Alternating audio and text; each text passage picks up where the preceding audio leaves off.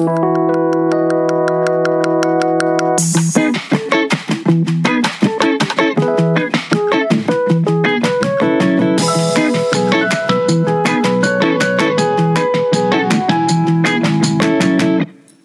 à tous et bienvenue dans ce podcast qui sera, je l'espère, aussi réconfortant qu'un bon pélardon des Cévennes. Je suis Sarah et je fais partie des rêveurs qui se posent sans arrêt des questions sur à peu près tous les sujets existants, notamment le sens de la vie, les relations humaines, les choix d'orientation et la possibilité de sortir du cadre. Ensemble, nous allons découvrir des parcours inspirants, des récits époustouflants, traverser des réflexions philosophiques et apprendre, encore et toujours apprendre. Alors laissez-vous aller, sortez le chocolat, le plaid, les chaussons, et c'est parti Euh, Aujourd'hui, je reçois Amélie, euh, une personne que je connais bien, euh, qui est avec nous par WhatsApp. Donc euh, la qualité risque d'être un peu amoindrie, mais euh, je pense qu'on entendra bien quand même. Bonjour Amélie, Bonjour, salut, comment ça va? Ça va bien, tranquillement en Espagne. Ouais, tu, tu nous, tu nous appelles d'où là? De Valencia en Espagne, dans le- au sud de Barcelone, je ne sais pas si les gens connaissent. Oh, Je pense que Valencia, c'est connu, ouais. ouais. Et qu'est-ce que tu fais là-bas alors? Alors, je suis en dernière année, en quatrième année euh, à l'université de Valence pour faire des, des études de, de kiné. Donc, euh, théoriquement, je termine en juin, tout va bien. D'accord. Bon. Alors Amélie, euh, moi j'ai envie de commencer par le début. Euh, J'aimerais bien euh, connaître un peu ton histoire et euh, ton parcours et euh, je voudrais savoir un peu, est-ce que tu peux me parler de la petite Amélie? Donc euh, je sais que tu as grandi euh, dans le sud de la France, puisqu'on a grandi dans, dans le, quasiment dans le même village. Et euh, du coup je voulais savoir, euh, qu'est-ce que tu aimais faire quand tu étais petite? Pendant ton temps libre, euh, qu'est-ce que tu aimais faire? Eh bien, je crois que tu sais que j'aimais bien jouer avec toi. Mais euh, non, j'aimais bien. Mais moi, quand j'étais petite, j'aimais bien. euh, donc, j'aimais, beaucoup. Je jouais beaucoup dehors. J'aimais beaucoup. J'étais très curieuse. euh, Tout ce qui était euh, les insectes, la nature. euh, j'aimais cuisiner. J'aimais peindre. Enfin, j'étais très curieuse un peu de tout. J'avais pas vraiment quelque chose en particulier qui m'attirait. Je lisais en cachette des livres de médecine que ma mère m'interdisait de lire. Voilà, je lisais, enfin, j'aimais bien lire, j'aimais tout en fait. Il n'y avait rien qui me passionnait plus qu'une chose, mais rien qui me déplaisait non plus. Donc très curieuse, voilà. D'accord. Et pourquoi ta mère t'interdisait euh, de lire euh, les livres de médecine? Non, parce que ma mère avait trois livres de médecine, très, euh, on va dire, pas hardcore, mais avec des dessins pas très jolis, et j'étais très petite, et moi j'adorais ça. Et donc je les, je les piquais dans la bibliothèque, je les lisais, je les cachais sous mon lit pour pas qu'elle voie que je les lise. Et je sais pas pourquoi ça me fascinait en fait, ça me fascinait de voir des maladies, bon bref. Mais du coup, voilà, après je l'ai compris plus tard pourquoi, mais voilà. D'accord. Bon. Et euh, qu'est-ce que tu voulais devenir plus tard? Qu'est-ce que tu voulais faire comme métier en fait? Alors, euh, j'ai changé, je changeais chaque année. non, mais du coup, par le fait que j'étais très curieuse de tout et que j'aimais rien et tout en particulier, je changeais vraiment chaque année de, de métier. Alors, c'est passé pendant longtemps, ça a été météorologue pendant longtemps, 2-3 ans. Ouais. Après, j'ai voulu, faire avocate, j'ai voulu faire maîtresse, j'ai voulu faire tous les métiers de quand on est, quand, quand on est petit, j'ai voulu faire euh, contrôleur aérien aussi. Ah ouais. Euh, tous les métiers en fait qui, qui avaient l'air intéressants. Oui, oui, oui. J'avais pas dit ça, il y a eu deux périodes. Et puis après, je me suis dit, bon, il faut, quand, le, quand, quand il fallait choisir quelque chose, mais je me suis dit, bon, ben, qu'est-ce que tu aimes vraiment? Bon, ben, j'aime manger. Donc voilà. Non, c'était très dur de choisir, de choisir. Je savais jamais choisir. Chaque année à la rentrée, quand il fallait écrire euh, une idée de métier, euh, je changeais chaque année. Et je voyais ma meilleure amie qui écrivait toujours la même chose. Moi, j'étais là, mais comment Comment est-ce possible Et voilà. Du coup, c'était, c'est ce qui est atypique aussi, quoi. Donc, bon. Oui. Et, euh, et du coup, euh, j'imagine que ça n'a pas dû être facile euh, quand tu as dû t'orienter au niveau du, bah, du lycée, quand on a dû choisir qu'est-ce qu'on voulait faire? Ou tu avais déjà une idée Ah non. Ben, en fait, moi, j'aimais tout ce qui était scientifique, j'aimais comprendre des choses, j'aimais, j'étais très curieuse, donc je me suis dit, ben, les sciences, ça c'est sûr, biologie, physique, euh, chimie, j'ai- j'aimais beaucoup, donc euh, j'avais pas eu de souci pour m'orienter en sciences, ça, ça s'est fait, fait naturellement. Ouais. Et, mais ça a été pour plus tard, en fait, pour rentrer dans, euh, dans le parcours universitaire. je savais que j'aimais tout ce qui était relation avec la nature. Bon, on est de, on est de village, donc on a l'habitude d'être euh, dans les champs, dehors. J'étais très curieuse un peu des arbres. De, bah, mes parents aussi sont très axés. Euh, on avait un jardin, donc ben, forcément, moi, je m'intéressais à ça et je me suis dit, bon, ben, ce serait bien d'apprendre toutes ces choses-là pour ensuite l'appliquer euh, dans ma vie. Et, comme j'aimais bien aussi tout ce qui était alimentation, eh ben, je me suis dit, bon, on va avoir quelque chose qui soit plus dans ce profil-là, mais c'était un thème, c'était pas un métier précis. Donc, j'avais pas d'ordre d'idée du métier que je voulais faire, juste je savais que je voulais apprendre dans, dans cette voie-là. Donc, bon, je me suis orientée en, en agronomie agroalimentaire. Partant de cette réflexion qui a été très longue. Donc, tu es partie en agroalimentaire, c'était où? C'était dans quel coin de France? Euh, Alors, j'ai fait un UT à l'UT de Montpellier, fait un DUT à l'UT de Montpellier pendant deux ans, génie biologique, euh, parcours euh, industriel alimentaire et biologique. Ouais. Et en, pensant par derrière faire une école d'ingénieur en agronomie, en agronomie alimentaire. Donc euh, je savais que je pouvais passer par des prépas. Ouais. Je n'avais pas du tout envie de passer par une prépa. Je voulais, je voulais absolument avoir un diplôme au moins de sûr et d'avoir un parcours un peu plus technique. Donc j'avais choisi de faire un IUT et et donc, euh, c'est ce que j'ai fait. À la suite à l'UT, on peut passer par des concours parallèles pour entrer dans des écoles, dans des, dans des écoles d'ingénieurs. Le truc, c'est qu'il faut être vraiment, il faut être dans les meilleurs pour avoir. Euh, donc, le premier va dans une école d'ingénieurs et ensuite les autres, soit il y avait les écoles privées, ou soit ensuite on pouvait s'orienter vers d'autres parcours comme des licences pro, des licences. Et moi, j'ai décidé de, de m'orienter vers une. J'ai fait quand même les concours aux écoles. Bien sûr, euh, il y a eu une personne dans ma classe qui a été prise. Mhm. J'ai décidé, moi, de m'orienter sur une licence euh, qui prépare les écoles d'ingénieurs. Donc, j'ai toujours dans mon, mon objectif de rentrer dans une école d'ingénieur en agronomie. C'était ce que je voulais faire et j'étais sûre de ça. Donc, bon, j'ai fait mon, je suis rentrée en, prépa, en, en licence de biologie à Montpellier, à l'université de Montpellier, pour préparer les concours d'agronomie. Mhm. Et à partir de là, donc c'est un an de cours euh, très théoriques euh, dans lequel on prépare les concours en maths, physique, chimie. voilà. J'ai préparé les concours et en même temps, je préparais plusieurs, deux, trois concours en parallèle donc pour rentrer dans ces mêmes écoles. Et donc, euh, j'ai eu un concours des écoles techniques des ENITA qui s'appelle le concours ENSA. Je dis pas que c'était à peu de place près. Et, ensuite, j'ai eu, eu l'ENSAT à Toulouse, qui est l'école d'agronomie euh, de Toulouse en apprentissage. Et donc, en fait, au début, je voulais plus faire une formation initiale. Et en fait, la formation par apprentissage, ben, c'est un peu offerte à moi comme ça. Et je me suis engagée dedans et j'ai trouvé une entreprise. Et euh, après voilà la suite euh, je sais pas si tu veux me poser une question rapport, par rapport à ça. Euh, c'était dans quelle entreprise enfin en tout cas une entreprise dans quel domaine du coup enfin quelle spécialité alors, pour trouver une entreprise, ça a été très compliqué parce que ben, on n'avait on pas d'expérience et moi, j'ai pas de famille, de famille enfin, de ni d'amis qui soient dans, vraiment dans ce secteur-là. Donc j'avais vu des offres et en fait j'avais postulé un peu partout en France et j'avais, je voulais plus un profil agronomique. Donc j'avais postulé dans une, une, une, coopérative en fait de pêche et de pêche dans, le secteur de Perpignan. Mm-hmm. Ils m'ont accepté, donc j'ai commencé à faire mon apprentissage. Donc c'était de 4 semaines en école, 4 semaines en entreprise. Mon travail, mes projets, que j'avais plusieurs euh, missions en parallèle. Donc, c'était de la qualité, ça pouvait être aussi de la, recherche et développement, tout comme de la production, avec une partie euh, commerciale. Et donc, c'est très, très, très, très varié. Donc, c'est ce qui me convenait aussi. Quoi.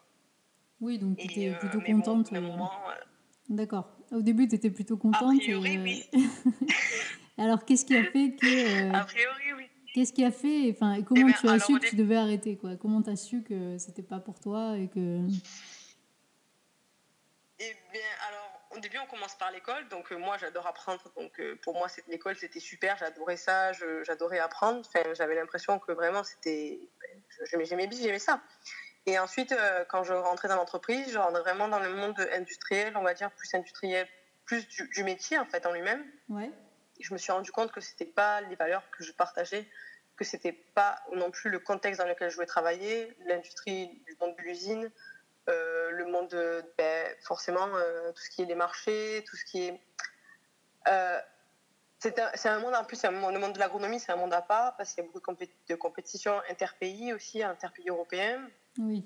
Entre, entre, entre, entreprises. Donc, c'est plus un esprit compétitif et l'esprit, on va dire, de donner donneur d'ordre que j'aimais pas. Donc, il ne correspondait pas à mes valeurs à moi. Et en fait, je me sentais vraiment pas bien quand j'étais en entreprise. Et euh, quand je rentre à l'école, j'étais, j'étais, je me sentais super bien parce que c'était vraiment ce que je voulais faire. Donc je me suis dit, peut-être que l'entreprise ne, l'entreprise ne me convient pas. Ouais. Et en fait, euh, pas, c'était un ressenti très euh, profond dans lequel j'ai envie de pleurer tous les soirs en rentrant. J'étais vraiment pas bien dans ce, dans ce cadre-là, ça me convenait pas du tout. Je sentais que je donnais des ordres aux gens, que moi j'étais plus dans le conseil que dans, que, ben, dans, que dans ce genre de ce style de travail. Et je me suis rendu compte que ça collait pas en fait à, à, ma, à ma, personnalité et à mes valeurs surtout. D'accord. Donc euh, j'ai décidé de changer et de me dire je vais changer d'entreprise. De là. Et puis en contactant notre entreprise, j'ai eu d'autres retours, j'ai fait des entretiens et j'étais jamais convaincue à chaque entretien. J'avais j'avais aucune envie d'y retourner. J'avais même pas ce, le petit, la, petite étincelle qu'on fait, qui fait que quand on rentre dans un nouveau truc, on est ah ça va être génial. Là, je l'avais pas, j'avais perdu et je voulais plus faire ça du tout. Et donc je suis rentrée à mon école et je leur ai dit que je voulais, je voulais, je démissionnais en fait, que je voulais plus, que je voulais peut-être que peut-être pour l'année prochaine, mais dans ma tête j'étais persuadée que que c'était pas pour moi et qu'il fallait que je trouve autre chose. Mais je savais pas quoi. Et du coup, qu'est-ce que tu as ressenti quand tu es allé dire à ton école que tu voulais plus. Qu'est-ce que tu as ressenti quand tu as quitté ton école en fait? Euh, tu sais, euh, alors, mais ces jours-là, je me rappellerai toute ma vie parce que c'était une sensation vraiment très bizarre parce qu'en arrivant, ben, j'avais, j'étais très très stressée parce que je savais, j'étais pas sûre de ce que je faisais parce que j'avais pas de plan B.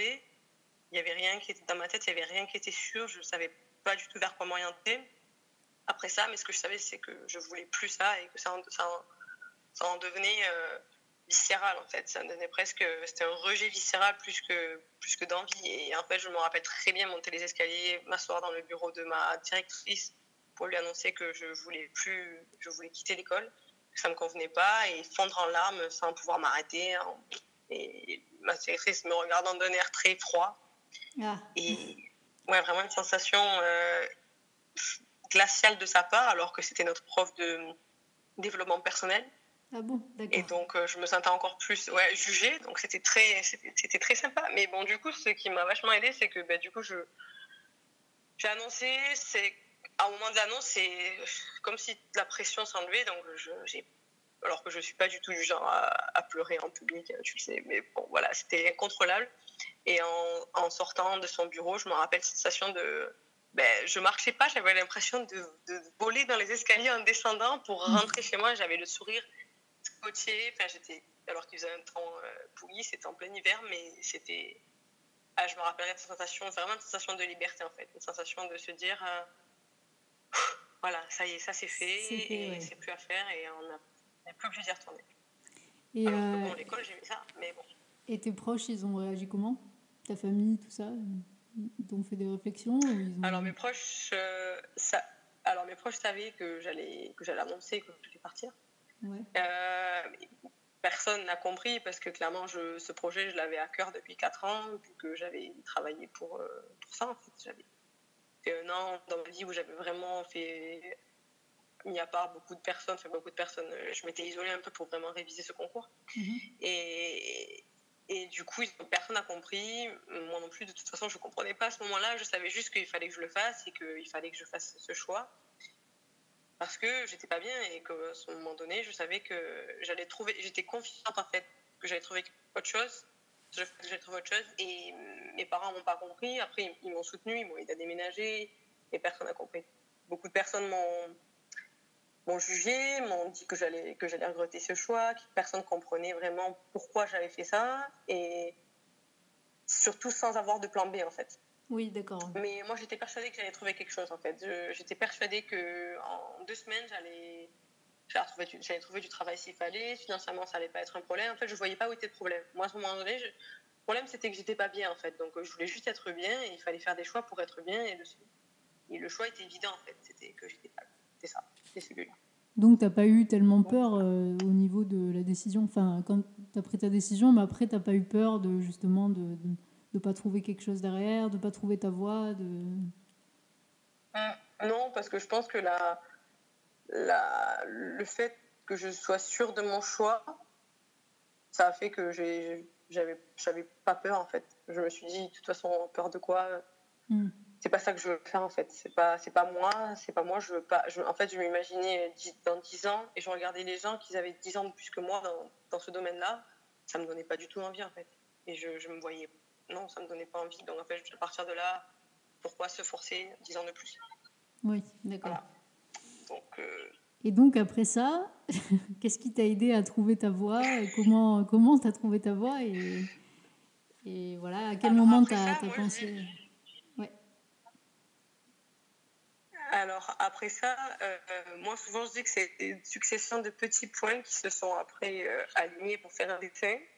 Euh, mais ça a été euh, vraiment... euh, je savais qu'en fait je voulais partir, bon, me découvrir moi pour savoir vraiment ce que je, savoir vraiment ce que je voulais faire plus, faire plus tard ou même sur le moment. Et en fait je me suis dit il faut que je parte, il faut que je parte. Je me suis dit ben, à, partir, à partir autant que ce soit efficace, enfin, utile. Donc pourquoi pas prendre l'anglais j'ai commencé à regarder des pays anglophones et je voulais un pays lointain. Donc j'ai regardé États-Unis, j'avais jamais voyagé de ma vie. Et en fait, j'ai décidé de, de partir, de me dire bon, ben, pendant deux mois, tu pars, tu apprends l'anglais, tu te vides la tête et en rentrant en septembre, tu fais un nouveau projet.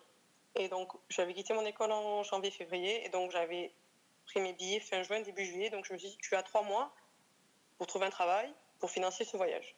J'avais pris mes billets sans avoir d'emploi. Et en fait, le destin a fait que, à peine j'ai fait ce choix-là, quelques jours après, une entreprise dans laquelle je travaillais tous les étés avait besoin de quelqu'un immédiatement, dans l'immédiat, pour travailler dans ce que je faisais que je- moi j'avais j'étais déjà formée. Donc ça tombait parfaitement. Euh, chercher quelqu'un pour le lundi d'après. Donc j'ai eu vraiment très très peu de jours où j'ai je suis rentrée en fait à la maison de mes parents et le lundi d'après je commençais à travailler pendant trois mois. Le vendredi j'ai terminé le travail et le samedi j'étais dans l'avion pour euh, ouais, pour partir aux États-Unis et, et passer deux mois là-bas à, à découvrir et à me découvrir aussi. Ah, C'est génial. Voilà. Donc euh, après, ouais. On en a beaucoup parlé, donc c'était vraiment bien. Et ensuite, après, par rapport à ça, j'ai eu vraiment deux ans d'errance, on va dire, euh, mentale, on va dire, dans le sens où je, je suivais plus que moi j'aimais. Je me suis dit qu'au bout d'un moment, je finirais par trouver. Donc euh, j'ai testé pas mal de choses. Donc j'ai je me suis inscrite pour faire un BTS communication par le CNED, donc à distance. Je me suis rendu compte que j'aimais pas du tout être euh, en intérieur et devant un ordinateur. Donc j'ai éliminé tous les métiers qui étaient en rapport avec rester devant un ordinateur et dans un endroit, un endroit clos toute la journée. Mhm. J'ai fait trois mois dans une entreprise de call center. Donc là, c'était plus pour gagner de l'argent parce qu'au au même moment, en parallèle, j'ai découvert le CrossFit qui m'a qui m'a un peu sauvée dans le sens où euh, ben, on se sent, je me sentais euh, plus forte, je me sentais euh, vraiment vers un challenge que je n'avais pas dans ma vie professionnelle. Ouais. Et ensuite, ensuite le crossfit, en faisant du crossfit vraiment très très très très souvent, j'ai commencé à m'intéresser euh, sur internet, à l'anatomie, à la science du sport, à toutes ces choses-là, la physiologie du corps humain, la nutrition. Et, en fait, tout ce que je voulais, c'était faire du crossfit et peu importe le travail que j'avais, en fait, ça peut un peu m'importer. Donc j'ai travaillé dans un call center. Bon, bien sûr, euh, je vous laisse imaginer, euh, c'est pas je te laisse imaginer que c'était pas le meilleur travail de ma vie. Mais bon, c'était voilà, j'ai rencontré des gens et en fait, c'est des gens que j'ai rencontrés aussi là-bas qui m'ont aidé dans mes choix après parce que tous les conseils qu'ils avaient qu'ils ont eu aussi, c'est vrai que le monde de, de la, de la vente, c'est un monde à part où vraiment euh, on apprend à se vendre, on apprend à se connaître pour savoir vendre aussi. Ouais. Donc j'ai appris à me connaître dans cette entreprise-là. Et, et après ça, j'ai eu une offre d'emploi de mes anciens professeurs de, de l'IUT pour travailler dans euh, centre de recherche, INRA, Centre de recherche nationale d'agronomie. Et c'était un travail qui, qui convenait plus à mes diplômes, mais qui était dans la recherche. Qui n'était pas dans un monde de l'entreprise, mais qui était plus dans un sens des valeurs de l'aide, aider. Et j'ai aidé en fait une fille qui faisait un projet de thèse et donc, je fais toute sa partie manipulation. Et moi, c'était parfait parce que j'étais ni devant un bureau, j'étais en contact avec la nourriture. Ouais. Et en plus, j'avais pas à donner d'ordre à personne. Je gérais mon emploi du temps et c'était pour moi parfait. Sauf qu'il me manquait cette partie euh, apprentissage. Et euh, qu'à ce moment-là, je savais euh, que j'allais m'orienter vers un autre métier. Voilà. D'accord. Et comment tu as eu le déclic euh, du, du métier? Comment tu as su que tu voulais faire des études de kiné et- Alors, faisant du crossfit, je me suis pas mal euh, lésionnée. Ouais. lésionnée, ça se dit. Ouais, Je confonds avec l'espagnol de. Et, euh, et donc, euh, j'ai rencontré, j'ai commencé à moi m'intéresser aux légions sur Internet, euh, en lisant des articles, et puis euh, aller après parler chez plusieurs kinés.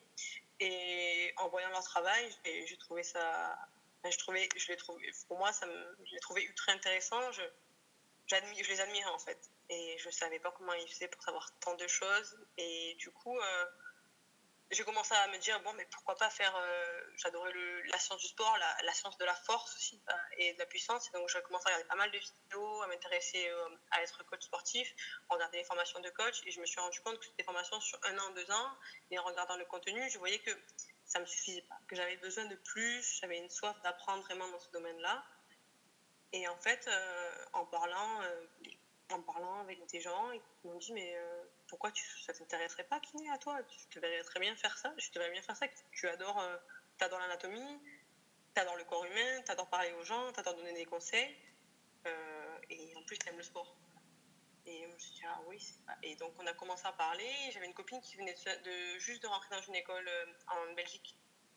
Et c'est là que j'ai commencé à, à, me renseigner sur le métier, à voir que c'était une durée de 4 ans, voire 5 et à cette époque-là, j'avais, j'avais 23 ans. Donc euh, au début, je me suis dit, bon, peut-être que je suis trop vieille pour reprendre des études. Enfin, à ce moment-là, on se dit plein de choses parce qu'on se dit, eh ben, tout le monde a fini, euh, moi je vais reprendre, je vais arriver avec des gens qui sont beaucoup plus jeunes que moi.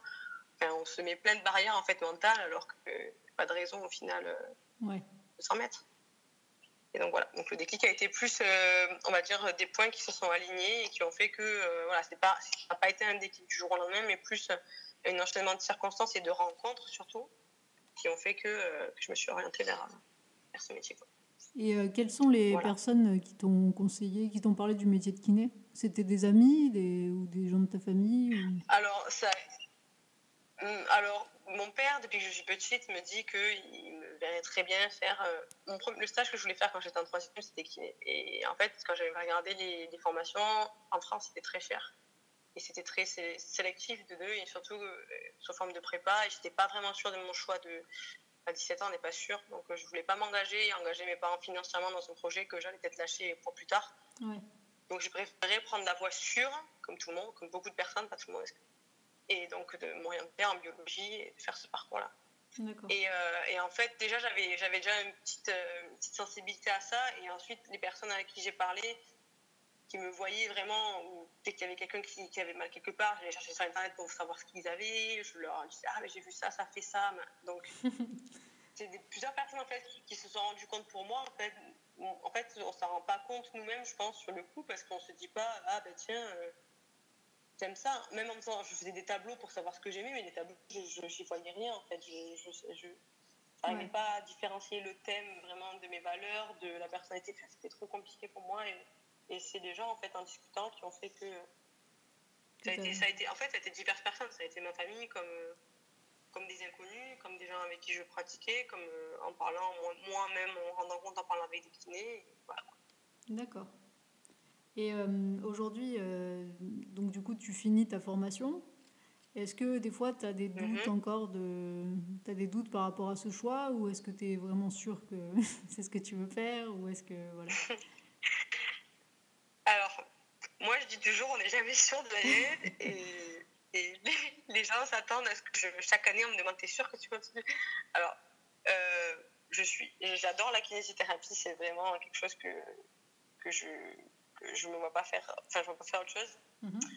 Après, de mon naturel curieux, le problème, c'est que je, je commence à j'ai besoin de plus encore. Donc là, je commence à regarder des masters. J'ai eu des périodes, pas de doute, mais de me demander est-ce que le métier va me plaire? Est-ce que la pratique clinique, parce qu'en kinésithérapie, il y a plusieurs, euh, il y a plusieurs corps de métier, donc il y a la pratique clinique, donc c'est tout ce que tous les, kinés en fait en clinique, dans le centre de rééducation, etc. Ensuite, il y a les, kinés plus dans la recherche. Et donc après, il y a les kinés professeurs, etc. Et donc, moi, je me rends compte que la clinique, il me manquait un aspect un peu plus euh, apprentissage. Donc, euh, après, ce qui est bien en kiné, c'est qu'on peut toujours on est obligé à se renouveler de toujours. Oui. Et, et, donc, moi, je suis sûre de mon choix. Après, est-ce que je suis sûre de quel domaine dans lequel je vais m'engager, quelle spécialité? Pas encore. Mais, euh, mais oui, moi, je pense que de, des quatre ans que j'ai fait, je ne m'en lasse pas et, et j'adore, euh, j'adore les cours que je fais. Donc, euh, voilà, j'attends juste de voir la pratique professionnelle, voir vraiment si elle me. Après, j'ai fait des stages, ça m'a tout à fait convaincue. Et voilà il manque ce, petit, ce petit sauf d'apprendre qui doit être assouvi.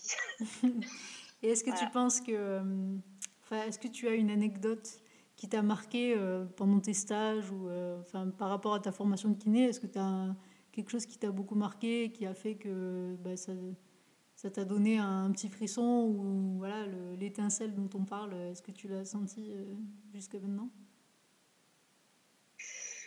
Alors, c'est plus, ouais, je, oui, plusieurs fois, et c'est plus en fait les, personnes plus que le, le métier, c'est-à-dire que euh, j'ai fait des stages dans, dans des centres de réhabilitation, notamment en Lettonie, quand je suis partie faire mon, Erasmus, où c'était un centre de réhabilitation. Donc en Lettonie, euh, euh, il y a pas mal de, grosses maladies dues au climat ou même par rapport à, par exemple, tout ce qui est infection par des tiques, donc des virus transmis par des tiques qu'on n'a pas vers chez nous et en fait qui diminuent énormément la, force musculaire des gens ou même des, des gros cas de, de, de, de sclérose, j'ai le mot espagnol en tête, et euh, de lésions, de lésions médulaires. Et donc en fait, c'est les gens en soi qui, qui, enfin, qui, sont émouvants en fait, de par leur histoire, de par leur, euh, leur motivation. Euh, de par en fait, en fait moi ce qui me le plus plus c'est en fait de voir que les gens malgré euh, la maladie, malgré ce qui est arrivé dessus, il veut continuer à avoir cette envie de, vivre. en fait, ça, on se reflète aussi dans, ça, on se dit, ah ben, ces gens-là, ils ont vraiment, ils ont eu un coup de malchance dans leur vie. Et, malgré tout, ils, ils ont toujours cette, cette, étincelle, comme tu dis, de, de vouloir aller plus loin, de vouloir se battre pour faire les choses.